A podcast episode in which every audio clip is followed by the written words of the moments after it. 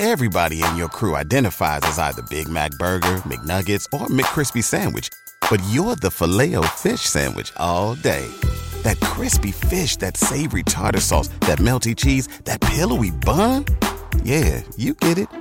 Every time. And if you love the filet of fish, right now you can catch two of the classics you love for just $6. Limited time only. Price and participation may vary. Cannot be combined with any other offer. Single item at regular price. Ba da ba ba ba.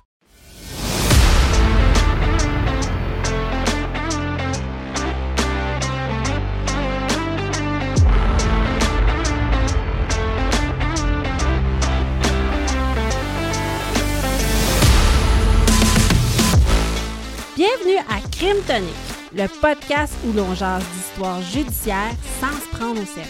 Je m'appelle Marie-Ève. Et moi, Nicolas, On vous déniche des crimes cocasses et parfois incroyables. on se prend pas au sérieux et souvent ça dérape. On part ça!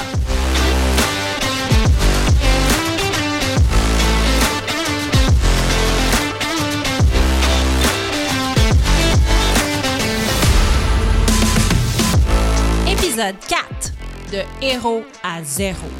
Cette semaine, je vous parle d'un juge qui a un sideline de blanchiment d'argent. Et moi, je vous parle d'une influenceuse australienne qui a su tirer profit d'une tragédie.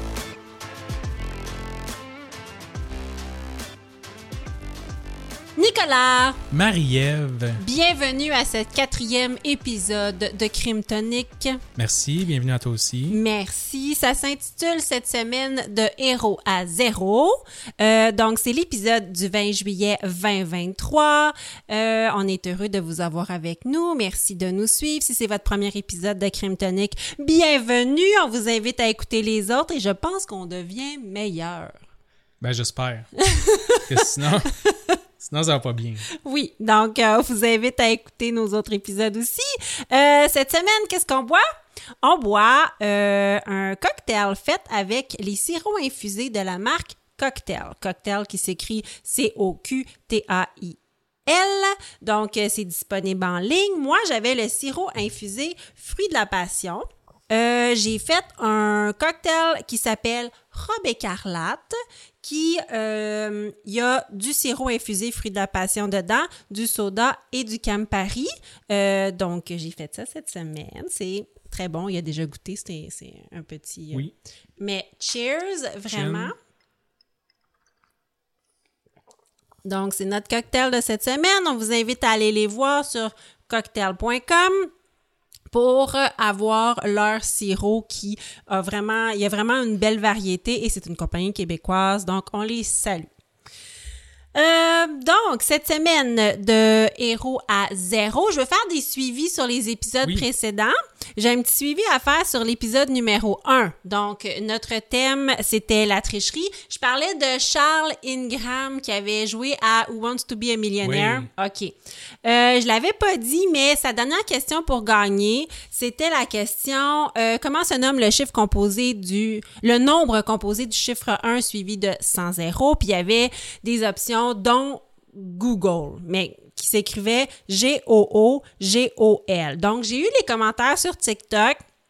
J'ai un certain Samy qui m'a dit euh, c'est de là vient l'inspiration du nom Google.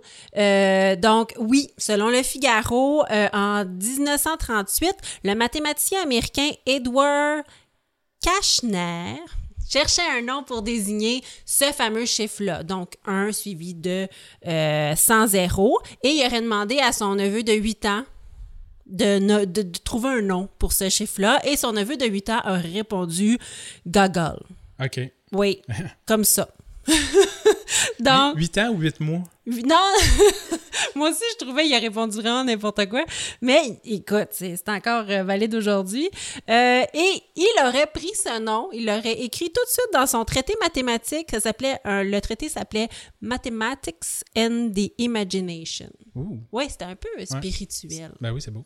Ouais. Parce que pour eux, c'était des, des- des trop grands nombres, ça arriverait jamais. Ouais. Ben, selon eux, c'était le nombre d'atomes maximal. Il y avait- comme un. Oui, il y avait un, un- quelque chose qui se rattachait à ça.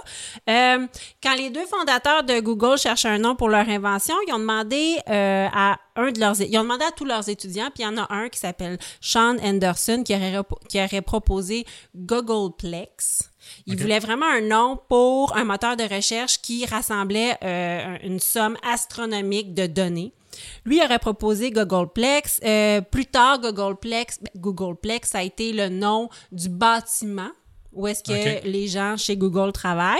Mais euh, donc, son étudiant connaissait cette histoire du mathématicien qui est arrivé 60 ans avant.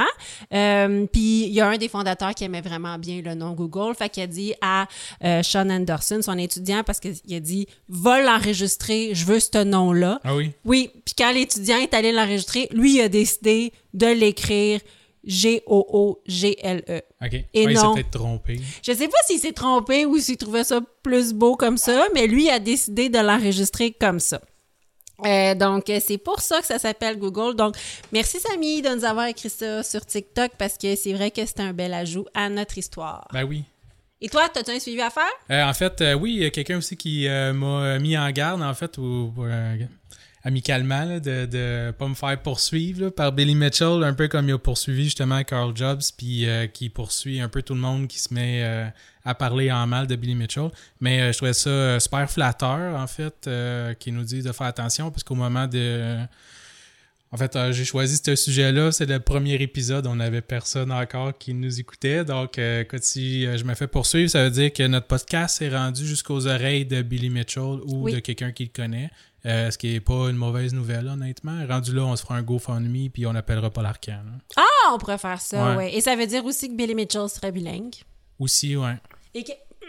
Excuse-moi. Ou quelqu'un de son équipe euh, serait bilingue. Donc, oui, écoute, ça serait... euh, oui, ça serait euh, spécial, mettons. Ouais. On sait Fait pas. que ça serait un beau problème. Oui, ça serait un Pas beau bien problème. pas bien grave. Ben, ça nous arrive pour de vrai, puis ça nous coûte des millions, on va peut-être moins rire, mais Ouais. pour l'instant, on trouve ça bien comique. Non, Euh, je commence cette semaine avec mon champion de la semaine, Yay! comme à toutes les semaines. Donc, euh, OK, là, cette semaine, notre thème, c'est de héros à zéro. Oui. Donc, je voulais vraiment des gens qui étaient, qui étaient euh, perçus dans notre société comme des héros. Et euh, selon un sondage léger paru dans le Journal de Montréal le 15 mars 2021, on a sondé un, million, un millier de Québécois. 1000 Québécois, pour leur poser la question suivante. Faites-vous confiance ou non aux gens de ces professions? Euh, et la profession qui obtenait le plus de confiance sont... Un docteur. Non. Non? Non. C'est un pompier. OK. Oui. Un pompier. Un pompier. Oui, les gens font très confiance aux pompiers. Je sais pas si c'est depuis euh, le 11 septembre, mais je sais que c'est la profession que les gens le font le plus confiance. En même temps, c'est eux qui sont euh, premiers répondants ici au Québec. Ouais. Et euh, qui, qui, on voit tout le temps des histoires extraordinaires de pompiers qui sauvent des petits animaux. Ben, des- honnêtement, des je leur ferais le plus confiance pour me sortir d'un pétrin ou Ah, euh, oui. m'aider. Oui, le plus confiance, je veux dire, pour euh, honnêteté ou whatever, je, je comprends pas. Là. Je veux dire, pas plus un pompier qu'un autre, là, mais. Mais la question, c'est la profession qui t'inspire confiance. Ouais. Fait que tout ce que tu sais de la personne, c'est sa profession. Ouais. Ouais. Fait que, euh, donc, euh, et mon champion de la semaine, je te fais deviner, il fait quoi dans la vie? Ben là, si t'as pas choisi un pompier, tu fais une drôle d'introduction. il est pompier. Donc, c'est Martin Bienvenu qui a 49 ans. Euh, et euh, comme le sondage, euh, il y a beaucoup de gens qui faisaient confiance à Martin. Oui. Oui, beaucoup de gens. Euh, c'est une histoire qui est parue euh, dans le journal le mois passé. Donc, Martin était pompier volontaire à la ville de Saint-Hyacinthe et il était président du syndicat du service de sécurité incendie de la ville de Saint-Hyacinthe. Donc, président du syndicat et pompier volontaire. Et aussi, parce que pompier volontaire, c'est des, pas des chiffres euh, nécessairement temps ouais, plein. non, c'est ça. Euh, il était chauffeur pour euh, du transport de valeur auprès de la compagnie. Inca. Tu sais, genre Garda, mais pas Ouais, Garda. ouais, donc la compagnie Inca. Et entre euh, 2014 et 2018, en tant que président du syndicat, il avait accès aux fonds, naturellement, et il aurait subtilisé 70 000 en quatre ans. Ah ouais. Ah oui, c'est ça qu'il a fait. Des fonds de pension, genre? Euh, ouais, exactement, de, de- des fonds, oui. Donc, euh, je sais pas exactement comment il a fait ça, mais il a, il a profité d'une faille dans le système. Et là, on se dit, ah, euh, peut-être qu'il se sentait mal. Euh, non, pas vraiment. Euh, je te dirais que le 13 mai 2008, le lendemain de son anniversaire, il sentait la soupe chaude. Il savait que peut-être qu'elle allait se faire pogner pour les fonds de son syndicat. Fait que là, tu te dis, oh mon Dieu, tu sais, il est allé avouer. Non. Euh, il, a, il a dérobé 400 000 dollars dans le coffre-fort de son employeur, le, le transport de valeur. Ouais. Oui. Fait que c'est dit, je vais faire un gros coup puis je vais disparaître. C'est un peu ça, oui. Et euh, il a profité encore là d'une faille dans le système. C'était carrément des sacs d'argent. Wow. Oui, il y a beaucoup de monde Comme- qui faisait confiance. Avec des dollars dessinés dessus. À peu près, oui. Je- Ouais. ça- dans ma tête, en tout cas, c'est C'est c'est exactement ça. c'est ouais. exactement Des ça. grosses poches euh, grises. là. Oui, avec des signes de dollars, puis il y avait un petit bandeau sur les yeux aussi. et euh, il a dérobé ça. Et il a, euh, il a filé vers le Mexique avec sa copine. Il a amené quelqu'un. Euh, donc, avec sa copine Audrey Cloutier. Donc, il a été en cavale durant cinq ans. Il était recherché par les autorités locales ici et même au Mexique. Mais il soutient euh, qu'il n'a pas utilisé l'argent pour faire des dons de charité, parce que plus tard, on lui a demandé et non. Ah oui? C'était pas pour faire des dons de charité, non, non, non. C'était pour Ben, faire le pourquoi? party euh, de la drogue, euh, des voyages. Avoir la- la- sa best life, vivre Pourquoi sa on lui a demandé s'il a Ben là, des c'est ça. C'est parce que, là, pour savoir l'histoire au complet, sa copine avait l'air d'être tannée de cette vie-là. Donc, en avril dernier, elle est revenue.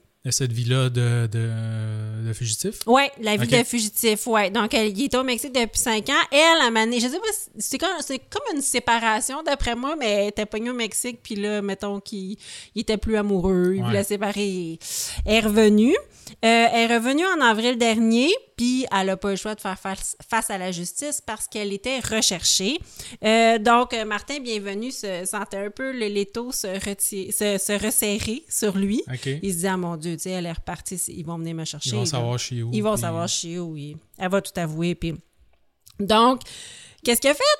Drôle de move. Il a, appelé, il a appelé le courrier de Saint-Hyacinthe pour confesser ses crimes. Un journaliste qui dormait, qui était super content de finalement avoir une histoire. Ris pas du courrier de Je ris Saint-Hyacinthe. pas. Ah, fait que là, il a appelé le courrier de Saint-Hyacinthe pour dire euh, qu'il regrettait, puis qu'il était pas bien avec ça, puis il voulait pas comme être un fugitif toute sa vie. Euh, et c'est là que, je rigole, mais c'est là que le journaliste a dit qu'est-ce que t'as fait avec ça, puis il a dit ah j'ai fait le party.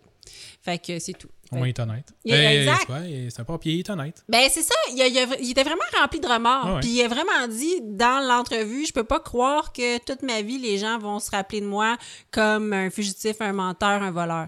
Ah, ça fallait passer avant. Oui, ben là, euh, il il va, il va faire face à la musique. Donc, il a, été à- il a, il a pris l'avion et il a été cueilli par les policiers dès sa sortie de l'avion le 28 juin dernier et il devra faire face à la musique. Il a sept accusations de fraude et de vol euh, devant lui. Donc, euh, il y a un procès qui s'en vient. Wow. Donc, on sait-tu on- s'il est revenu avec un vol de Sunwing? ben, ça- ça- si oui, peut-être qu'il est en retard. Ouais, c'est ça? les policiers doivent avoir Il attendu est jamais longtemps. c'est ça. Ah, fait que c'est ça. Fait que c'était mon champion de la semaine. C'est une belle histoire. Ben, c'est une belle histoire. Écoute, c'est, c'est- ça finit bien. Je veux dire, euh, dans- oui, il a volé, mais euh, dans la mesure du possible, ça finit bien. Ouais. Fait que c'était mon premier héros qui est devenu un zéro et là qui est sur le chemin de la rédemption. Hein? On va lui donner.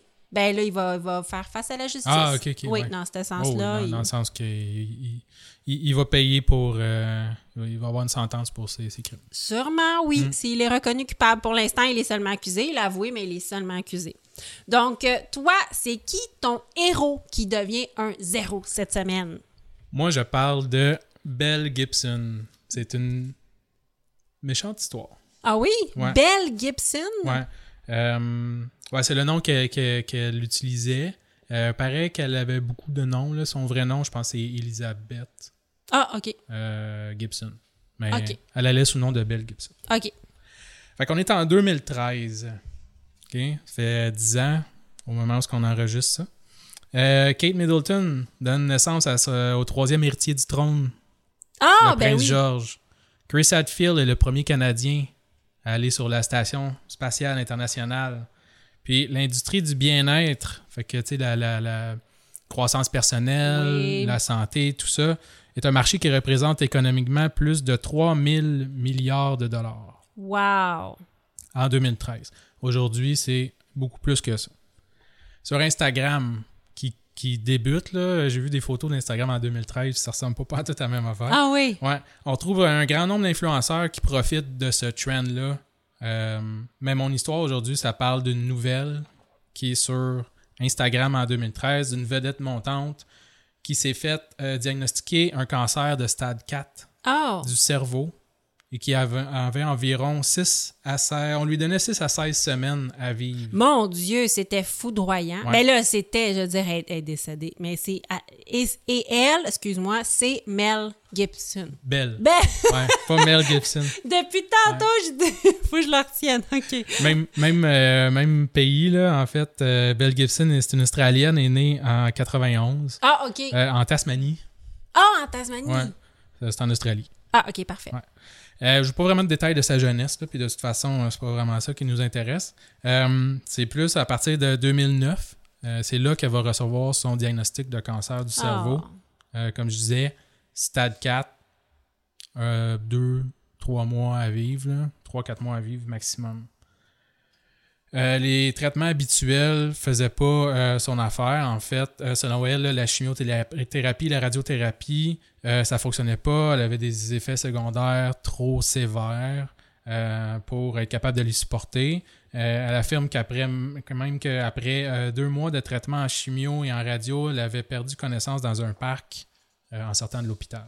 Ah, mon Dieu, ça me brise le cœur, c'est bien triste. Ouais. Puis elle se dit, ben, tant qu'à vivre comme ça pour le temps qui me reste, je vais juste mieux, mieux manger, euh, avoir un- une saine alimentation, puis Hygiène un, de vie. un hygiène de vie, euh, puis filer mieux, puis finir mes jours comme ça. Au lieu d'être constamment malade à cause des traitements. Et Ouais. c'est le choix que certaines personnes décident de faire. Donc, euh, elle a fait ce choix-là à un moment donné. Ouais. Elle, ça marchait pas, euh, les méthodes traditionnelles. Elle s'est tournée vers des moyens alternatifs, euh, principalement euh, sa diète. Son secret, c'était de couper tous les OGM, euh, les agents de conservation, la viande, les produits laitiers, le sucre, le gluten. Et Prenez des suppléments de vitamines, des traitements d'oxygène, des traitements au sel, peu importe ce que c'est. Ben, Et- quand on veut, quand on veut vivre, euh, on prend, c'est ça, c'est, Ouais. c'est quand même, euh, c'est drastique, mais on parle de faire face à la mort. Là. Oui, c'est ça. Puis, euh, ah oui, elle était euh, également une euh, grande fan de la thérapie de Gerson. Ah, je connais pas ça. Gerson, Gerson. G-A-R-S-O-N. Ok. Euh, je vais t'expliquer c'est toi. C'est quoi? Sur le site euh, cancer.gov, euh, en fait, qui, qui est legit, là. Euh, C'est quand même quelque chose qui a été un traitement inventé par un docteur, là, le docteur Gerson. La, la thérapie, elle sert à traiter les patients du cancer euh, pour euh, les, les aider là, à mieux euh, filer. Puis ça consiste, et c'est bien important de suivre méticuleusement les directives. 1. Boire 13 verres de jus par jour. Le jus doit être de fruits et légumes organiques et doit être pris à toutes les heures. OK, donc t'es debout 13 heures, tu bois un verre de jus par heure. Ouais, c'est ça. Wow! Ensuite, manger végétarien, des fruits, légumes, des grains entiers. Préparer sa nourriture sans sel, sans épices, sans huile. Et ne pas utiliser d'ustensiles ou de poêle en aluminium. OK. OK? Et 4, ouais, prendre des suppléments euh, de potassium, de coenzyme Q10 avec de la B12, des vitamines A, C, B3, puis plein d'autres cossins. Mais ça, ça sonne pas euh, euh, plaisir de vivre. Non. Ça a l'air compliqué. Et 5, finalement, Ah, le cinquième, euh, se faire régulièrement des lavements au café et à la camomille passons. pour détoxifier le corps. OK. Euh, J'ai pas de commentaires sur ce bout-là. C'est ça. C'est avec, avec tout ça et euh, une- sa pensée positive qu'en 2013, donc euh, quatre ans après Ah! son diagnostic de cancer de 2009, Elle est pas morte? non, euh, resplendissante de santé, elle va euh, débuter son parcours sur les réseaux sociaux. Elle va euh, ouvrir son Instagram pour partager, partager au monde entier son secret, sa bonne humeur euh, son teint radieux. OK, mais jusque-là, c'est fantastique. Oui. Mon Dieu. une grande survivante. Sur ses réseaux sociaux, elle va partager ses histoires, mais échange beaucoup avec euh, d'autres victimes de cancer. Elle va donner son support aux autres personnes qui passent à travers les mêmes euh, supplices qu'elle elle a euh, vécu. Euh, la même année, elle va lancer une application mobile qui s'appelle The Whole Pantry. En toute la, euh, c'est la cuisinière santé, euh, la, cuisinière saine. La cuisinière Euh, saine. traduction officielle. là. Moi, j'aime bien mieux genre toute la pantry. Ah, whole pantry. Ouais. Ah, je pensais la vieille cuisinière. Ah non, pas de old. non. Puis pas non plus le trou dans Non, c'est ça. OK, the Ouais, whole genre, pantry. OK. tout, tout le garde-manger. La euh, c'est ça, c'est euh, le, garde-manger euh, sain et complet. Exact. je comprends. Ouais. Euh, Là-dessus, elle va proposer des recettes euh, de cuisine saine, des conseils de bien-être, de santé. Oui. On en connaît des vedettes québécoises qui se sont recyclées dans ce Ça existe. créneau. Ça existe. On les Ouais. nommera pas, mais on les en tête. Oh ouais. Et ça roule, ça roule leur boss. Oui. Son application fait fureur. En 2013, c'est téléchargé plus, que, plus de 200 000 fois dans le premier mois seulement. L'app est votée Apple's Best Food and Drink, Drink App of 2013. Donc, meilleure application sur le iStore de Apple. Catégorie euh, boire et manger en 2013. OK. Euh, T'as-tu des, des détails de l'application? Est-ce qu'elle vendait des choses ou elle. Non, c'était payant l'application. Tu... En plus, c'est ça, il y, a, il y a comme 200 000 téléchargements le premier mois, puis il fallait que tu payes. Wow! A- je sais pas, elle a, euh, je sais pas c'est combien l'application. Je vais pas vendre de punch. Euh, mais bref, ça, c'est, pas un abonnement ou c'est pas. Avant rien sur l'application, je pense. Là, c'était l'application payante. Genre, tu, payes 15$ puis tu as accès.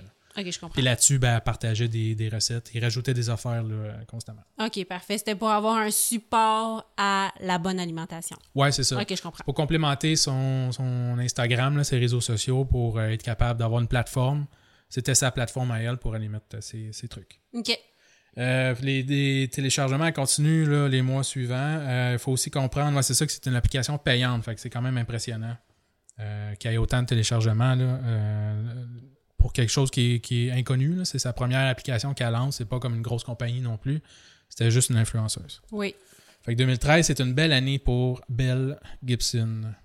Euh, voyant le succès de son application, Apple va rentrer en contact avec elle pour l'inviter à venir à Silicon Valley pour travailler avec eux sur un projet secret. Wow, là, écoute, elle a vraiment euh, une- un, un beau restant de vie. Bon, Ouais. Pour quelqu'un qui était condamné à mort, c'est Ouais, fantastique. Tout à fait. Euh, va se rendre sur place à Silicon Valley et Apple va leur annoncer euh, leur toute nouvelle inno- innovation qu'ils veulent euh, lancer, le Apple Watch, Oui, qu'ils veulent lancer en 2014-2015. ça me dit que vaguement. Ouais, ça Quelque dit vaguement, ils sont rendus à la huitième génération. Oui. Puis ils veulent que son application fasse partie du lancement. Ça a tellement marché. Euh, puis ils trouvaient que c'était une super bonne application. Puis euh, ils veulent que ce soit par défaut sur toutes les Apple Watch qu'ils vont vendre. Oh, wow! Ouais. le- le- le- c'est vraiment une fleur qui. Wow, c'est génial. Ouais. Puis on disait, on dit aussi là, qu'il y a un petit parallèle à faire là, parce que le ancien CEO de euh, Apple, Steve Jobs, Oui. est mort lui aussi d'un cancer peu de temps avant. là. Euh, puis euh, était un grand fan aussi de méthodes alternatives, tout ça. Fait que ça, ça fitait un peu avec, euh, avec tout ça. Puis Apple en a comme profité, puis l'ont invité. Fait que euh, durant les prochains mois, on va faire des allers-retours entre l'Australie puis Californie, là, Silicon Valley, San Francisco, là, pour, pour travailler avec Apple. En 2014, elle va sortir une première version de son livre pour accompagner son blog et son application, euh, qui va s'appeler lui aussi The Whole Pantry. Euh, elle fait des, des, des- des multiples entrevues avec euh, les, euh, les magazines, les, euh, dont Cosmopolitan, euh, Marie-Claire, Mamma Mia, que je connaissais pas, Australian Women's Weekly, Ben oui, elle, Elle devait, Magazine. elle devait être super populaire. Là. Ouais, et Elle Magazine va la nommer en décembre 2014 Most Inspiring Woman You've Met This Year. Wow! Fait que ça roule, Tout va bien. plein régime, Instagram, blog, application, collaboration avec Apple. Tout est parfait. Wow! faut quand même noter qu'elle n'a jamais prétendu non plus euh, trouver un remède euh, contre le cancer, mais partage plutôt son approche puis euh, des, des saines méthodes de vie. Oui, c'est ça qui peut prévenir jusqu'à un certain point si on a un style de vie sain à pas développer le cancer. Mais ça, il faut vraiment que ça soit dit de façon prudente. Ouais. Toujours très, très prudente, oui. Ouais. Mais elle va vendre de l'espoir. tu sais, Fait que, Oui. euh, tout va super bien. Elle continue à se faire des lavements, puis la vie est belle. Dis de même. T'es lavement au café. Ouais. Toi, t'es un peu sur le nerf après. Ça réveille. Ça doit Ça réveiller. réveille sec. Ouais. Euh, ouais, durant la fête du euh, quatrième anniversaire de son garçon, euh, elle va avoir une rechute. Ah, Euh, ouais, elle aurait été victime de convulsions qui ont duré pre- presque, euh, presque une heure. Euh, mais tu sais, sa famille, ses amis, tout le monde pensait qu'elle allait mourir, mais ce à quoi elle, euh, elle voulait, elle voulait pas qu'on appelle l'ambulance. Euh, Elle disait que ça faisait partie de son quotidien, qu'elle était habituée d'avoir des, des séquelles comme ça là, de son cancer.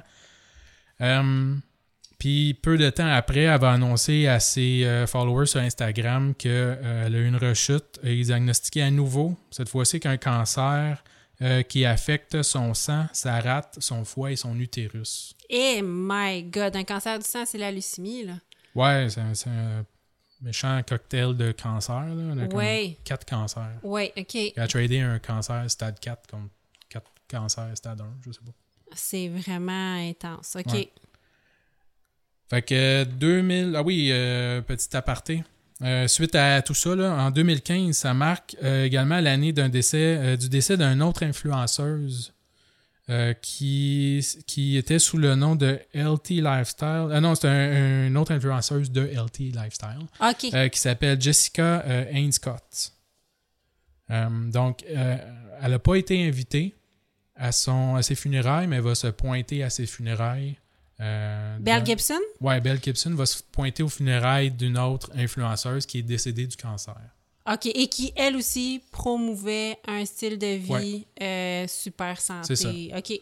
Euh, pour, bizarre. un peu contre le cancer, ouais. Mais en même temps, tu as le droit d'aller à des funérailles si tu trouves que si tu penses que cette personne-là était significative. Oui, mais ils se connaissaient pas vraiment. OK.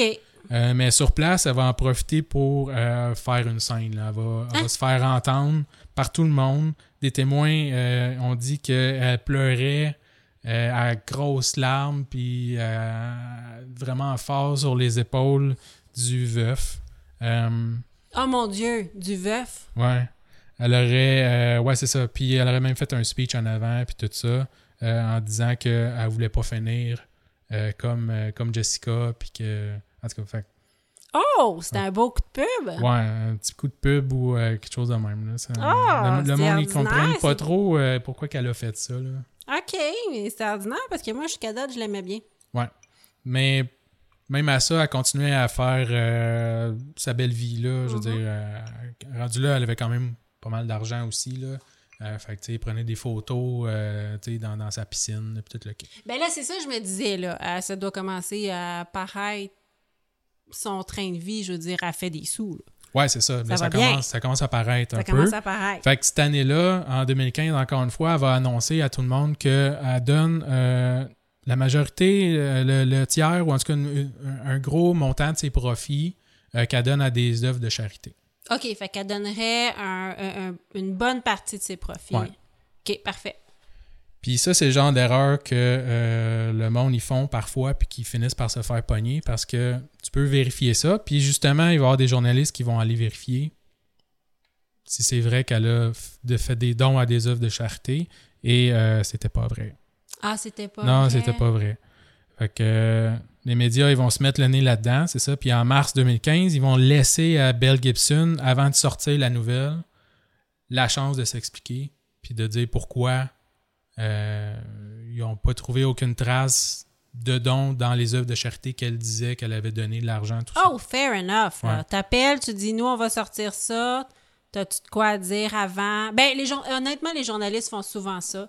Quand Ouais, ils sortent un- ouais, quand ils sortent un scandale, ils essayent du moins de rejoindre la personne pour dire on sort ça sur toi. Dernièrement, dans les médias au Québec, il y a certaines personnes qui se sont fait démolir dans la presse pour des accusations supposément très valides, mais ils ont eu la chance de s'expliquer avant et je sais qu'ils ont été rejoints avant. Ils n'ont pas toujours voulu s'expliquer, c'est leur droit, mais Mhm. ils les rejoignent avant. Mais c'est bien quand même que les journalistes vérifient ça parce que, tu sais, Ouais.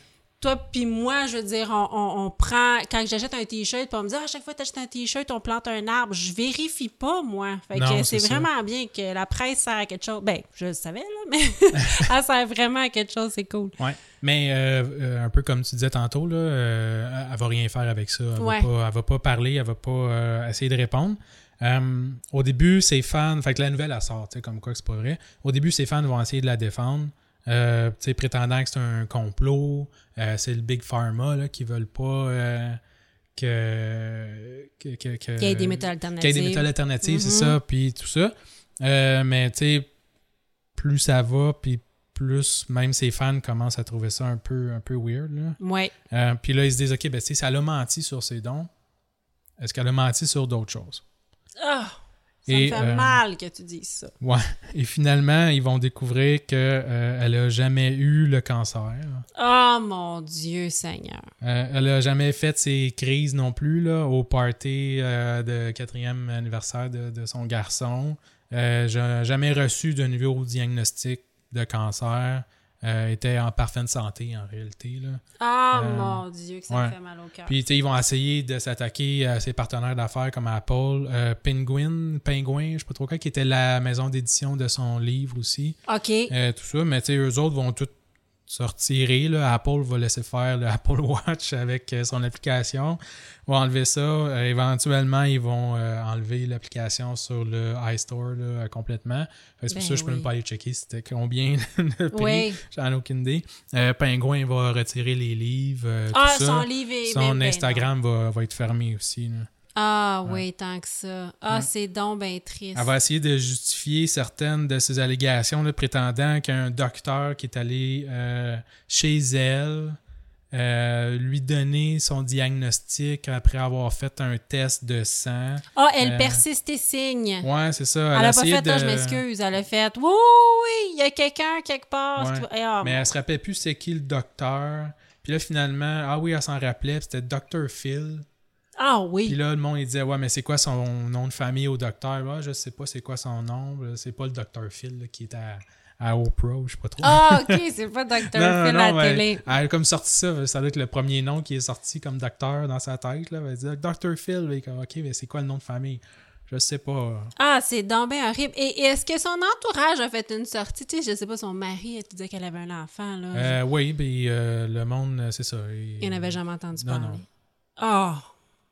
C'est donc bien tragique. C'est ça. Il, il se doutait bien que c'était c'était pas vrai. Là, fait que, Ah, c'est ouais, horrible. elle cherchait un peu à avoir la sympathie. Là, euh, aussi du monde là, en disant qu'elle avait euh, une, une- une jeunesse super difficile, qu'elle s'occupait de sa mère puis de son frère qui était autiste. Puis, il y a plein, plein d'affaires. Ah là. non, mais peut-être, mais c'est pas une raison pour t'inventer un cancer. Ah, c'est effrayant. Ouais.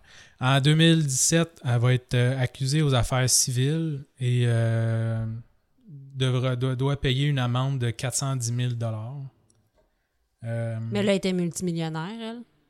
Ouais, mais elle va jamais payer son amende. Elle va disparaître Ah! pendant quelques années, ouais, en disant qu'elle s'était fait adopter par le peuple éthiopien.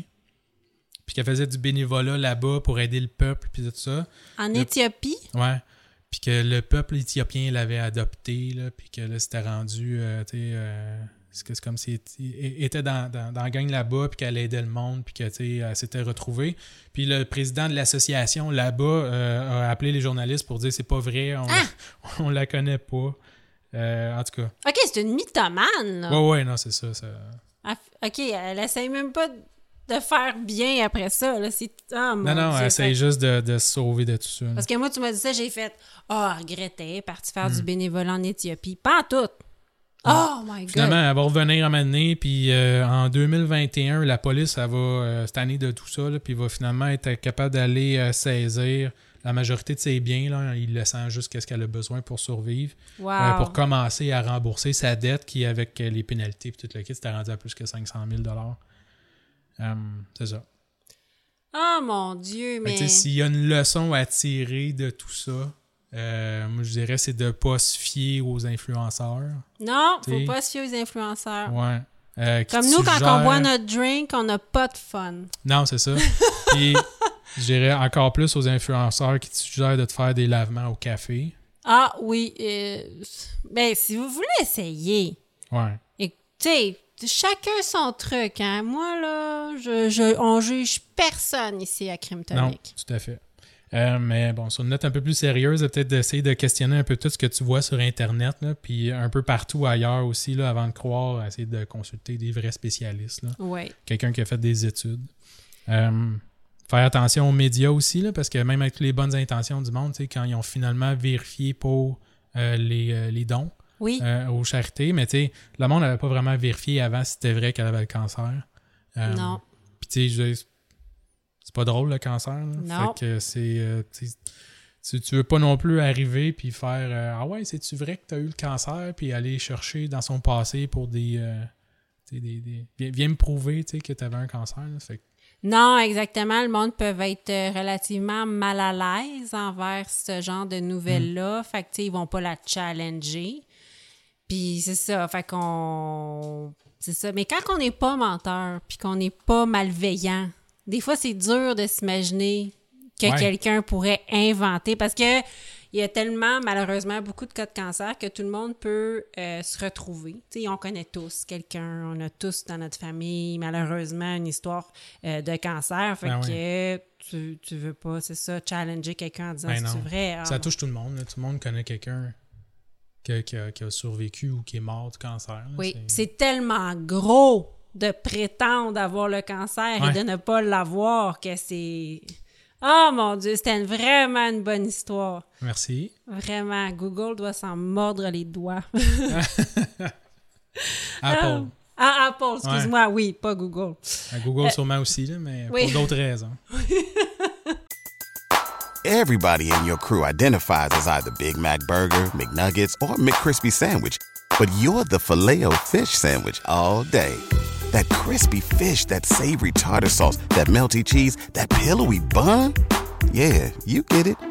Every time. And if you love the filet of fish, right now you can catch two of the classics you love for just $6. Limited time only. Price and participation may vary. Cannot be combined with any other offer. Single item at regular price. Ba-da-ba-ba-ba. Euh, moi, je te parle du juge Flaif. Tantôt, je te parlais. euh, oui, il s'appelle Flaif. ça trois, quatre fois, vite. Flaif. Euh, tantôt, je te parlais du fameux sondage du, Journal de Montréal qui demandait les professions qu'on avait le plus en- Oui. envers lesquelles on avait le plus confiance. J'avoue que juge, pourquoi c'est pas sorti? À 68 Ah, Oui, c'est sorti. pompier, c'était. 95. Eh boy. Oui. Le dernier en bas, là, je me rappelle plus le pourcentage, je pense que c'était 37% c'était Politicien. vendeur de chars. Ah oui. Oui. oui, les vendeurs de chars, malheureusement, sont toujours. Pourtant, j'ai des amis vendeurs de chars, c'est c'est des personnes extraordinaires. Ouais. Mais euh, oui, c'est considéré comme euh, le métier envers lequel, la profession envers laquelle on a le moins confiance, malheureusement. Pourtant, on en a besoin Ouais. quand on en a besoin. Puis, tu sais, c'est- ça, hein, ça revient à dire, c'est les spécialistes. Là. Fait que, tu sais, Oui. tout ce que tu as lu sur Internet avant d'aller chercher ton char, d'aller essayer ta Hyundai Accent ou je sais pas quoi, là, Oui. ben, tu sais, as lu des reviews, puis tu fais plus confiance au monde sur les forums Internet que le vendeur. oui! Tu sais, ça, ça, ça prouve, là. Ça veut dire qu'on pense que le vendeur est là pour nous crosser. Ben, c'est ça qui est poche. Ouais. Oui, malheureusement, Mais tu sais, c'était il les le- connaît, lui, les chars. C'est sûr qu'il va te dire d'acheter le sien puis pas celui du voisin. Mais, Mais il peut quand même avoir des conseils hyper pertinents, là. Ben oui. Ben oui. Donc, euh, juge, c'était à 68% que les gens faisaient confiance. Et je te parle du juge Flaif. Donc, je commence par un petit événement qui est arrivé le 16 février 89. Donc, euh, Madame Janice McGimsey. Gimsey. Gimsey. Oui, McGimsey. Euh, ferme les portes de la, sa succursale de la Banque euh, de Montréal, dont elle est directrice, mais elle ne part pas à la maison cette journée-là parce qu'elle doit recevoir un dernier client après les heures d'ouverture. OK. Ouais. Euh, donc, l'homme, c'est un homme, son client, arrive avec un sac sport contenant des dizaines de milliers de dollars. Madame McKimsey compte tout l'argent scrupuleusement et lui remet une traite bancaire au nom d'une compagnie au Panama. Pas ça, c'est pas en tout. Non. Euh, donc, à sa demande, elle lui remet une traite bancaire, un montant de 300 000 euh, Oh, il y quand- avait 300 000 dans son sac? Ouais. Il y a 300 000. Et quand Madame McGamsey lui demande d'où vient cet argent, parce qu'il lui demande, l'homme dit que euh, il euh, liquide des fonds d'une compagnie. Donc, euh, il, y a des, a- il, y a des, il y a des compagnies et il liquide les fonds de sa compagnie. pour- En cash dans un sac. Sport. Et voilà. Et elle ne posera plus jamais de questions parce que la même opération se répétera sept autres fois. Wow. Oui, donc dans les cinq prochains mois, dans les cinq mois suivants, euh, dans sept succursales de la rue McGill, euh, mais on sait que l'homme se présentera aussi dans deux autres succursales. Euh, et à chaque fois, Madame McGenzie recevra l'homme après les heures d'ouverture, comptera l'argent et lui remettra une traite bancaire. Quand même. Quand même. Donc, J'espère qu'elle a touché une cote ou quelque chose. non, elle ne Non. faisait que son emploi, Ouais. que son, que son En travail. Et qui est cet homme? Flaif. Flaïf! Il s'agit de Robert Flaïf, qui est avocat criminaliste. En Ok. 89, il est avocat criminaliste. Il provient d'une famille de ministres conservateurs, une famille qu'on dit bleue, là, de, de fond en comble, conservateur. Ah. Ils ont toujours euh, été bleu conservateurs. Ouais, bleu conservateur. Euh, c'est une famille de ministres et de juges qui a été nommée par les conservateurs. Toute sa famille. Il y a beaucoup de ministres, quelques ministres et des avocats, des juges qui sont nommés parce que les juges sont nommés par les conservateurs de père en fils. Vraiment une famille proche du pouvoir. Ouais. Ils ont un abonnement euh, aux positions Oui, oui, oui. C'est c'est des, gens qui votent du bon bord et qui ont des privilèges. Euh, donc, euh, je t'amène, là on est en 89 quand il allait à la banque pour donner ses- son argent. Là, je t'amène le 21 mars 93 à Burlington au Vermont. Je t'amène voir Paul Larue. Donc, euh, Paul Larue pense qu'il va réaliser le deal de sa vie. Il a 40 ans et il vient de Sherbrooke, là, il est au Vermont, mais lui, il vient de Sherbrooke. Ok. C'est un, trafiquant de cocaïne important au Québec. Et lui est convaincu que cette journée-là, il va faire un deal. Euh, il est au Vermont parce qu'il a été mis en contact avec un certain, check le nom, John Burns. Quel nom qui n'existe pas. Ouais, hein? C'est Comment comme tu Max? Power. Ouais, c'est ça. Mais on va faire un deal de coke avec qui? Il s'appelle John Burns. Ouais. Pose pas de questions. Non, c'est ça. Euh, donc, John possède d'importantes quantités de cocaïne à vendre. Il y a 10 000 kilos de cocaïne à vendre. Puis Paul euh, négocie pour envoyer toute la cocaïne à Montréal. Mais ce qui ne sait pas, c'est que John, John Burns, c'est un, euh, un agent double. Ah, ok. Ouais. Ah, ouais. Ok. Ouais. Puis ils ont choisi ce nom-là. Ouais, c'est ça. Il y a vraiment un policier Là, qui s'est fait un personnage, puis il s'est dit, je vais m'appeler John Burns. S'il arrive avec des grosses lunettes puis une moustache, euh, pousse-toi, là. C'est clair que c'est un policier déguisé. là. Mais Paul Larue, c'est vraiment un trafiquant notoire. Il a rien vu venir. Fait que, tu sais, ça, ça devait être plausible. Ouais, ouais. C'est ça. Peut-être, je sais pas. Peut-être qu'en 93, c'était bien hot comme nom. Aujourd'hui, je regarde ça, je fais comme, me semble que me semble que, ouais. c'est pas un nom euh, qui se peut, mais bon. Euh, c'est un agent double et Paul sera arrêté la main dans le sac. Paul doit être jugé en Floride, puis euh, il y a une sentence. La- le bureau antidrogue lui dit Watch out, ta sentence sera très lourde. Les preuves, les preuves sont accablantes, naturellement. Il s'est fait pogner par un agent double. Puis c'est sûr que Paul va finir sa vie en prison. Fait que les, auto- les autorités américaines le convainquent de passer un accord puis de devenir délateur pour eux. S'il dénonce tous ses complices de sa carrière criminelle au complet, il y aura que 14 ans de prison. Euh, J'ai dit tantôt qu'il avait 40 ans, donc tu sais, il va, il va sortir de prison à 54 ans. Il y a des chances de sortir un jour. Parce que là, en ce moment, s'il fait pas de deal, il sortira jamais. Non. Euh, donc, il va juste avoir 14 ans de prison s'il se met à table. Il se met à table, il dénonce tous ses collaborateurs. La plupart sont québécois. Fait que, la police américaine On n'a rien à foutre. on en a rien à foutre. Euh, mais quand la police américaine a toutes les informations qu'elle désire, elle passe la- le relais aux policiers québécois. Fait que Paul se retrouve à témoigner contre plusieurs criminels québécois que la police québécoise connaît très bien. Ouais. Et Paul va se retrouver dans plusieurs procès de criminels québécois. Et il va aider à les faire condamner. Ça fait partie du deal, il n'y a pas le choix. Donc, euh, le témoignage de Paul Larue est massif. Il comprend plusieurs noms de criminels, euh, plein de faits. Euh, il y a des choses pour le prouver. C'est une grosse confession. Il y a un détail dans cette confession. C'est que Paul Larue soutient qu'à un moment dans sa carrière, euh, il a retenu les services de deux avocats montréalais pour blanchir de l'argent. Robert Flaïf et Gérard Lavoie. Il dit ça dans son, dans son témoignage. Sur le coup, les policiers, ils ont bien du pain sur la planche. Fait que deux avocats, ah oui, en 89, j'ai engagé deux avocats, ils ont aidé. Ça leur, tu sais, ils font, OK, parfait, mais là, nous, on pogne des gros poissons, puis Ouais, on t'offre, fait que, go, donne-nous des noms de criminels. Fait que c'est plate pour les avocats, mais sur le coup, euh, ils se disent qu'ils ont, ben, ils ont des bien plus gros poissons à attraper que deux avocats Ouais, t'as montréalais. mieux, t'as mieux arrêter le monde qui met de la drogue sur la rue Oui, que ceux qui blanchissent de l'argent en arrière. là. Que tu vas aller chercher un dernier? Là? Ouais. Exactement. Euh, le problème, c'est qu'exactement à ce moment-là, on est à 93, Robert Flaïf sera nommé juge à la Cour supérieure à la dernière journée au pouvoir de Brian Mulroney. Oh. Ouais, la dernière journée au pouvoir Avant de... de partir, lui, il a, il a signé. Ils font tout ça, hein? Oui. Avant de partir, ils font comme OK, tiens, mes amis, hop, euh, voilà, OK, ils sont rentrés, salut, moi je m'en vais, puis il y a quelqu'un d'autre qui va être pogné avec vous autres. Ben, le président américain gracie des prisonniers. Oui, Hein? euh, Trump avait fait ça aussi Exact. hein, avant de partir, puis il avait nommé des juges aussi qu'il avait sûrement promis qu'il allait nommer, mais que il, il voulait peut-être même pas comme juge, puis il a attendu à la fin pour le nommer. Ben, c'est ça. Ben, c'est exactement ce que Brian Mulroney a fait. En tout cas, c'est peut-être un...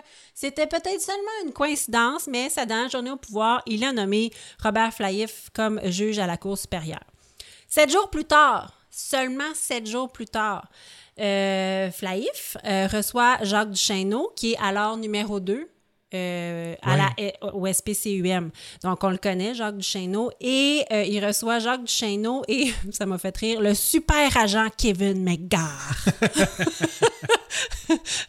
moi, je, moi, je veux le titre de super, Super agent. oui.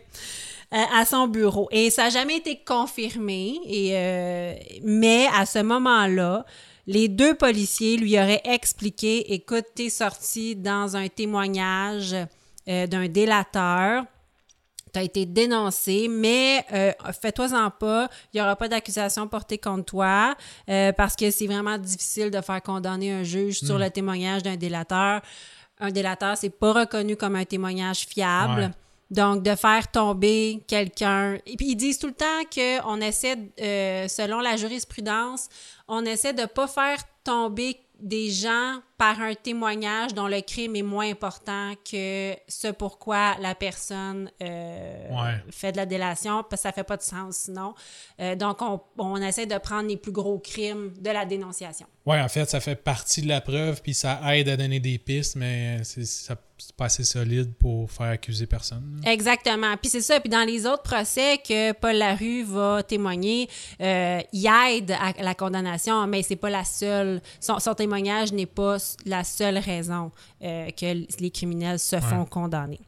Euh, donc, cependant, euh, lors d'un procès d'un de, de ses anciens associés, donc dans un des criminels qui va faire condamner, la déclaration de Paul Larue, qui comprend son, sa confession à propos de Robert Flaïf qui blanchit son argent, est euh, déposée en cours. Elle est frappée automatiquement d'une ordonnance de non-publication, mais à cause de ça, ça va aboutir dans les mains de la GRC.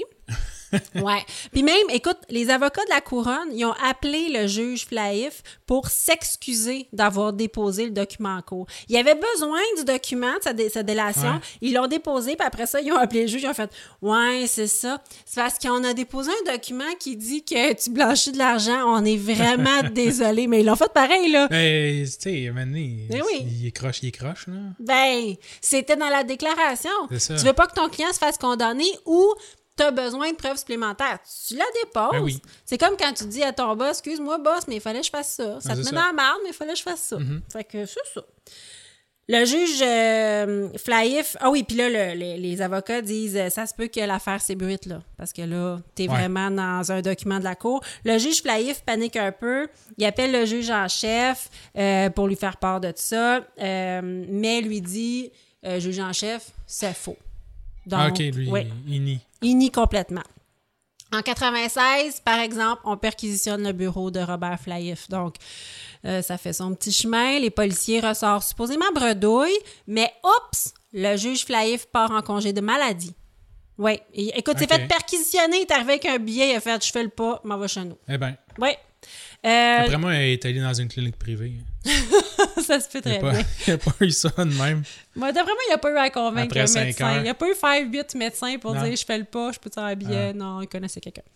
Euh, c'est une patate chaude pour le ministère fédéral de la Justice qui euh, hésite parce qu'il n'est pas sûr si les accusations doivent être portées contre Robert Flaïf et, je te rappelle, euh, Gérard Lavoie. Ils sont deux là-dedans. Ouais. Euh, le ministre engage donc un criminaliste indépendant. euh, le ministère engage un criminaliste indépendant pour être sûr qu'il n'y ait pas de conflit d'intérêts. Ouais, c'est pas son beau-frère. Non, c'est ça. Puis le criminaliste indépendant décide de déposer des accusations contre les deux avocats à la fin de août 97. Donc, on accuse finalement Robert Flaïf et Gérard Lavoie d'avoir blanchi 1 675 000 entre 89 et 91 alors qu'il était avocat. Wow. Le processus, je te l'explique. Paul Larue voulait envoyer le fruit de son dur labeur en Suisse. Euh, il donnait l'argent aux deux avocats. Euh, les deux avocats le déposaient à la Banque nationale selon le processus que je t'ai dit tantôt avec Ouais. Mme McGimsey. Euh, après les heures d'ouverture, il recevait une traite bancaire au nom d'une compagnie en Suisse et il allait le porter directement en Suisse. Ah ouais. Ah oui, il prenait l'avion à chaque fois, puis il prenait la traite bancaire, puis il allait porter la traite bancaire Wow, en Suisse, dans une banque en Suisse pour transférer les fonds en Suisse. On est avant Internet. C'est du beau service. Oui, oui, oui, c'est du gros service. Il recevait une commission de 10% C'est du beau service. C'est du... Mais moi, je l'aurais fait. Pour 10 là, 1 675 Mais, 000 fois 10 je l'aurais fait. Mais si j'avais été juge euh, ou avocat de même, peut-être pas, là? Eh, ça devait être payant, je sais. ça pas. doit. Écoute, c'est. euh, Les, les avocats en début de carrière ne font pas tant d'argent. Ben là, il était criminaliste. Ben, c'est si. euh, en tout cas, je connais, je connais pas toute sa carrière, mais Ouais. tu sais, si, s'il connaissait le- le- la rue, Oui. Probablement qu'il défendait du monde. Oui, oui, il défendait la rue, puis il l'a défendu dans plusieurs ça. procès, puis oui. C'est payant, là. Ouais, c'est vrai. En tout cas, il a décidé de le faire. Il devait. La pas du gain, la pas du gain. Euh, il est décidé à ce moment-là que Robert Flaïf et euh, Gérard Lavoie vont avoir deux procès séparés. OK. Parce que c'est. c'est- Ouais, c'est ça. Il est décidé pour plein de raisons. Euh, et à partir de ce moment-là, euh, l'avocat du juge, parce qu'il y a un avocat, Maître Claude Giroir promet une lutte féroce. Et là, ça part. OK? Il va se battre. Je te nomme huit tactiques que Maître Giroir a utilisées pour que pour pas que euh, Robert Flaïf soit Pour défendre son. Ouais, pour déf- défendre son client. Premièrement, 12 septembre 97, tactique numéro 1. On part. La défense a refusé que les mandats de perquisition du bureau du juge soient rendus publics. Euh, normalement, quelques semaines après le- l'exécution des mandats, les mandats sont publics, mais là, il était frappé d'une ordonnance de non-publication. La presse a demandé de lever cette ordonnance de non-publication. Maître Giroir a hurlé Ça donne rien, c'est faux. Euh, il n'est pas question qu'on lève ça, ça va ternir la réputation de mes clients. C'est un délateur. Euh, on va pas commencer à, à condamner un honnête homme sur le, le, le, le- le témoignage d'un délateur, de petit vendeur de drogue. En tout cas, il s'est euh, vraiment. hein, C'est incroyable comment il a gueulé haut et fort.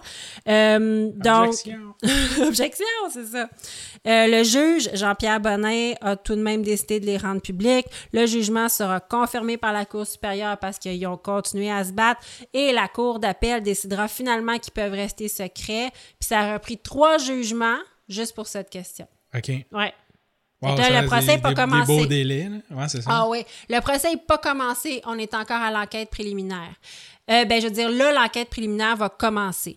Euh, donc, ça aussi, ordonnance de non euh, de non-publication. Euh, donc, normalement, une enquête préliminaire permet de décider s'il y a matière à procès. Maître Giroir arrête pas de dire que c'est une mascarade. Euh, mais là, on découvre que non, ça repose pas juste sur le, té- sur le témoignage du délateur. Premièrement, ils ont Madame Janice McGimsey. Ben oui. Ben oui, parce que maintenant on sait. Donc, elle est prête à témoigner. là. Ah oui, oui, il est venu. Ah, bien sûr. Oh, ouais, 13 fois. Ouais, c'est- il est venu 26, 7 Sept fois. fois, ouais. Puis, euh, oui, puis il y avait des sacs sport, puis avec plein de cash. Et quand Des lunettes de soleil. Ouais. Ah, ah, ah, ah, ah. Oui, oui, Incroyable. Puis quand on leur a- quand on lui demande pourquoi ils venaient après les heures d'ouverture, elle répond Ben, tu sais, on a eu 26 soldats à notre succursale, fait que c'est dangereux d'arriver avec des sacs pleins de cash. Ah oui? Ben là, Là, il arrivait à... Ouais, puis aussi parce qu'il voulait pas se faire voir par personne. Ben puis, euh, ouais. Mais elle a dit que c'était à cause qu'il y avait beaucoup Ok. de hold-up à sa succursale. Euh, donc, euh, Maître Giroir, euh, il a arrêté de s'obstiner, puis il a compris que la preuve était solide. Puis, tout, là, à partir de ce moment-là, le juge euh, Robert Flaif a été cité à son procès. Est-ce que le procès peut commencer? Oh que non! On a la- ça, c'est que la tactique numéro un. On a la tactique numéro deux. La défense a demandé une commission d'enquête sur la police suisse. Euh, rien de moins. Donc, euh, puisque l'argent de la rue était transféré en Suisse, euh, il y avait un certain Kurt Gaffner qui était chargé euh, d'investir cet argent, puis Maître Giroir aurait bien aimé ça, l'interroger, pour savoir comment il faisait ça. Il y avait bien des questions à poser à la police suisse, puis le juge, le juge Boisvert, parce qu'on est rendu au procès, donc c'est Ouais. plus le juge Bonin, le juge Boisvert a refusé. Il a vraiment dit... Mais on va pas faire une enquête sur la police suisse, ça n'a pas de sens. Vous avez le droit d'y aller une journée, interroger cet homme-là en Suisse, ce qui a été fait.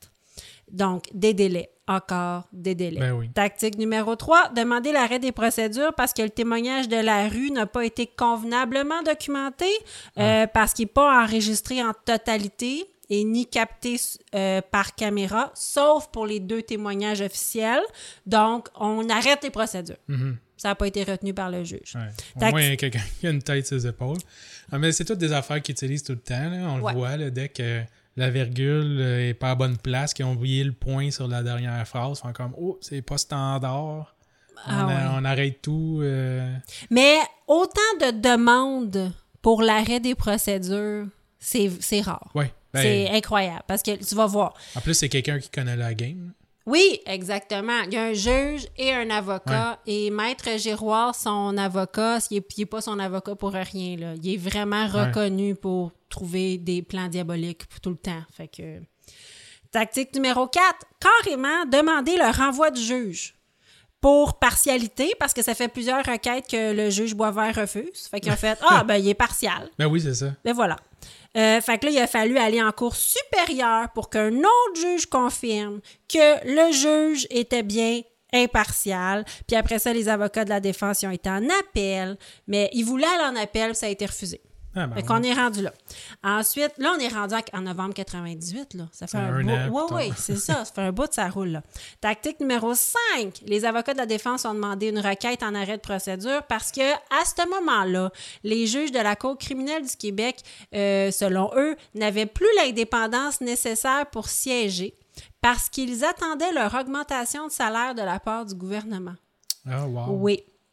Donc, euh, à ce moment-là, les juges négociaient leur salaire. Donc, Maître Géoard a dit Ah, mais là, vu que vous attendez après votre augmentation de salaire, vous ne pouvez plus siéger parce que vous, euh, vous, êtes, vous êtes plus impartial. Vous n'avez plus l'indépendance nécessaire. C'est comme si tu feras pas ta job comme faut parce que là, tu es en négociation. Oui, il était en retard. Le gouvernement avait Ouais. dit qu'il allait avoir des augmentations de salaire, puis ça n'arrivait pas. Euh, donc, naturellement, un juge Boisvert a rejeté la requête, mais les avocats étaient en cours supérieure. Il y a une requête. Tu sais, une requête en arrêt des procédures, là, c'est comme un acquittement. Puis à ce moment-là, si ça avait été dit, ah oui, vous avez raison, les juges n'ont plus l'indépendance pour siéger, euh, donc lui, ça aurait été un acquittement. Mais en gros, là, ça veut dire que tous les tribunaux du Québec auraient été paralysés, là. Euh, donc, euh, la dernière requête est jugée frivole et dilatoire. En d'autres termes, ça suffit. Parce que là, le procès n'est pas commencé, là. Non, euh, euh, il doit y avoir quelqu'un là-bas là, qui était tanné là, à tous les matins qui rentre, là, puis là, il, euh, c'est un- il y a pas de email peut-être là, dans ce temps-là, je Non. sais pas. Là, mais tu sais, lettre son bureau, là, bon, il ouvre ça? Encore une affaire, il faut que je check, il faut qu'il remplisse des papiers, il faut qu'il appelle. Après ça, ça s'en va en cours supérieure tout le temps pour faire euh, t'autoriser ou je sais pas quoi. Tu sais, Oui, parce qu'à chaque fait fois- travailler du monde pour rien. Oui, oui, parce qu'à chaque fois, le juge Boisvert disait OK, on commence le procès lundi. Puis à chaque fois, Maître Géoard disait Non, Ouais. j'ai une requête parce que là, moi, je trouve qu'il devrait avoir un arrêt des procédures parce que. Et à chaque fois, c'était une raison différente. Ben oui. Mais le procès commençait Mais ça jamais. prend tout le temps une semaine ou deux ou trois ou quatre euh, à checker, puis à faire la paperasse. puis, Ah oui, euh, oui, puis il y a des délais. Je vais aller Ben oui. interroger quelqu'un en Suisse. Puis là, après ça, ah, mais là, tu rejettes ma requête, je m'en vais en cours supérieur. Après ça, suis pas d'accord m'en vais en cours d'appel. Exactement, ça finit plus. Donc, écoute, c'était... Et là, le procès doit commencer. Là, le juge est à bout, dit le procès doit commencer. Euh, la tactique durant le procès sera de dire que Robert Flaïf a manipulé de l'argent, mais ne savait pas d'où est-ce que cet argent venait. Ça va être la tactique de la défense.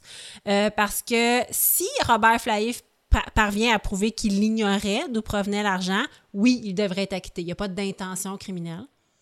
Fait que il devrait être acquitté. Euh, mais, mais par exemple, plusieurs faits démontrent que Robert Flaïf était au courant de la business de la rue. Ils se connaissaient depuis longtemps. Même que euh, Robert Flaïf appelait Paul Larue le poudrier. Et il aurait même dit, à un moment donné, la rue il aurait amené plein d'argent à Blanchet et euh, Robert Flaïf lui aurait dit c'est bien payant à la poudre. Wow! Fait que. Il sait, il sait d'où ça vient. Ouais. Ouais, ouais, il savait. Mais ça, c'est selon la rue. Mais euh, quand même, c'est ouais. ça. Il a, il a vraiment dit c'est bien payant à la poutre. Tactique euh, numéro 7, obtenir le droit de mener une enquête, une commission rogatoire envers toute la police suisse. Euh, encore une fois, ils reviennent là-dessus, c'est rejeté. Tactique numéro 8, soutenir que la police du Québec a carrément acheté le témoignage de la rue en lui donnant des avantages pour son témoignage. Naturellement, Ben, c'est ça. C'est ça. Un délateur a le droit à certains avantages, comme la réduction de peine aux États-Unis. Il a demandé le déménagement de sa conjointe puis de ses enfants, une, la libération d'une accusation de blanchiment au Canada, bref. Mais euh, il soutient que les policiers se sont complètement laissés manipuler par le délateur, puis que le public va, va, va perdre confiance en la justice. Bref, euh, il faut se rappeler que tout ce que le délateur a dit a été prouvé d'autre façon, de toute façon. Ouais, c'est ça. Fait que, tu sais, C'est- C'était juste le- le- l'étincelle là, qui fait qui fait qu'ils sont allés chercher plein d'autres preuves ailleurs. là. Exactement. Il y avait, ils ont, quand ils ont fait la perquisition, là, ils en ont trouvé des choses. Mhm. Ils ont trouvé des passeports, que lui il se rendait en Suisse. Ils ont trouvé beaucoup de choses. C'est pas vrai qu'ils sont sortis bredouilles. Là. À ce stade, euh, le juge Boisvert était à bout complètement. Il aurait déclaré la charte garantit un procès juste, pas parfait. Là, ça suffit. Ouais. Le juge Robert Flaïf a finalement été déclaré coupable d'avoir blanchi 1,7 million de dollars. Je dis le juge parce qu'à ce moment-là, le juge était toujours un juge Ben parce qu'il n'avait pas été déclaré coupable. Un Il- arrêt de maladie, mais il est encore juge. Exactement, il touchait un salaire de 175 000 dollars par année. Ah, dans les années 98, 98. ouais. Euh, donc, le 26 février 99, il reçoit sa sentence de trois ans de prison. Euh, le, le juge qui remet la sentence est super peiné pour sa famille. À ce moment-là, lui a trois filles, 10, 7 et 5 ans. Euh, le juge dit qu'il inflige la honte à sa famille. Vraiment, il lui, lui le shame Ah ouais. devant, devant tout le monde, oui. Même qu'on dit que le juge est allé s'asseoir avec sa femme quand il a voulu recevoir sa sentence et, et le juge Boisvert lui a dit Allez vous asseoir au box des accusés. Il était outré, ouais. Il y a vraiment eu un combat de coq. Euh, donc, il dit que la honte qu'il infligeait à sa femme est terrible. Il y a une enquête pour destitution pour lui enlever son Ben oui. statut de juge, mais il va remettre sa démission. Il Non, va pas ça. se rendre là. Là. arrêter de gaspiller l'argent des contribuables Non, après son procès qui a duré tellement longtemps. Ouais, il va remettre sa démission en avril 99. Il va faire une demande pour faire appel, mais ça va être rejeté. Donc, il va prendre officiellement le chemin de la prison. Euh, selon ses dires, il est dépressif, il est malade et, écoute bien ça, il en est réduit à travailler comme concierge et paysagiste. Eh ben, Tu sais, quand on dit de héros à zéro, comme si les concierges et les paysagistes Ouais, c'est ça. étaient... Moi, ça m'a... Ah, ben, outré, c'est sûr cette que ça change là. de ton gros siège avec ton whisky et ton cigare après avoir travaillé toute la journée dans un, une cour, là, mais euh, bon. Ah, c'est c'est ça qu'il disait. je- J'en suis réduit à tra- pour faire de l'argent. Mais Ouais, ça. il en a fait de l'argent dans sa vie. Ben là, oui. il en aurait fait toute sa vie s'il n'avait pas voulu faire un petit peu. euh, Oui. S'il n'avait pas fait des mauvais choix, complètement. Euh, sa demande pour faire appel est euh, engagée, mais rejetée. Euh, il va purger le sixième de sa, peine, de sa peine, euh, malgré plusieurs rapports défavorables parce qu'il ne veut pas faire de travaux en prison. Ah ouais? Il y a beaucoup de rapports défavorables des, des autorités carcérales. Il veut pas faire, il est réticent à faire des travaux manuels. Fait qu'il se fait chicaner. Ouais. Ouais, donc ça va pas bien. Euh, malheureusement, euh, parce qu'on ne souhaite pas ça à personne, il ne survivra pas à sa disgrâce. Il va mourir à peine quelques années plus tard d'un cancer. ouais? ouais, ouais, ça a vraiment été la fin pour lui, là.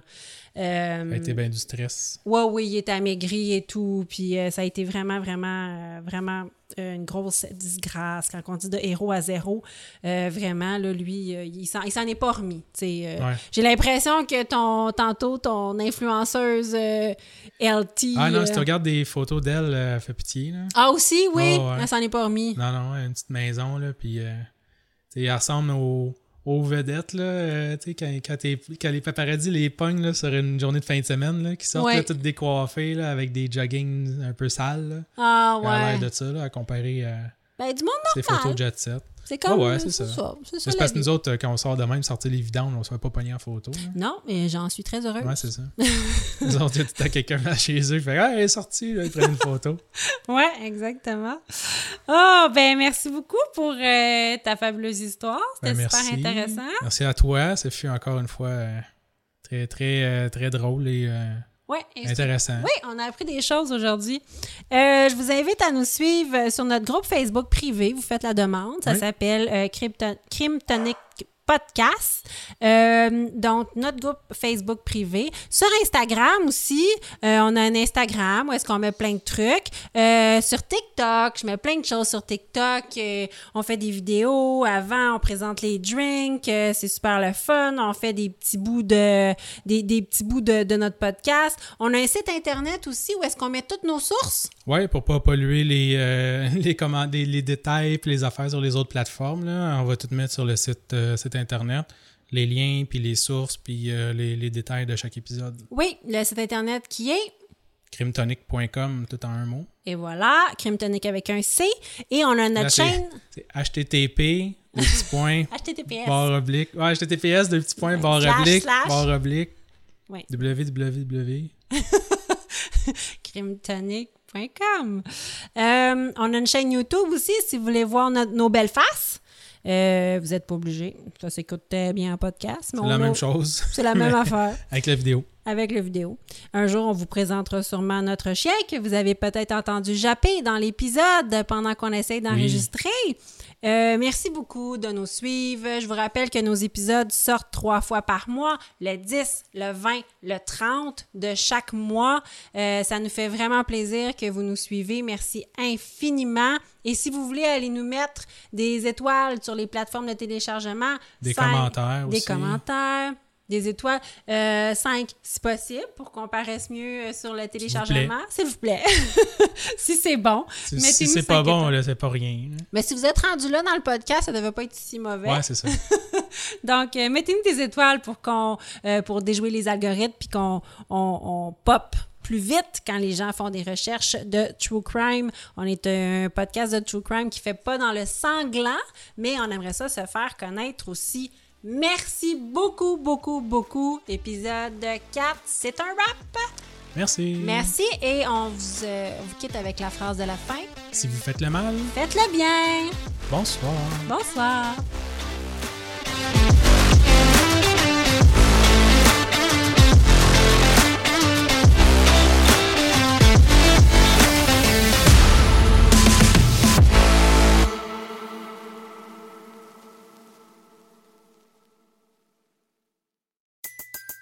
Everybody in your crew identifies as either Big Mac Burger, McNuggets, or McCrispy Sandwich.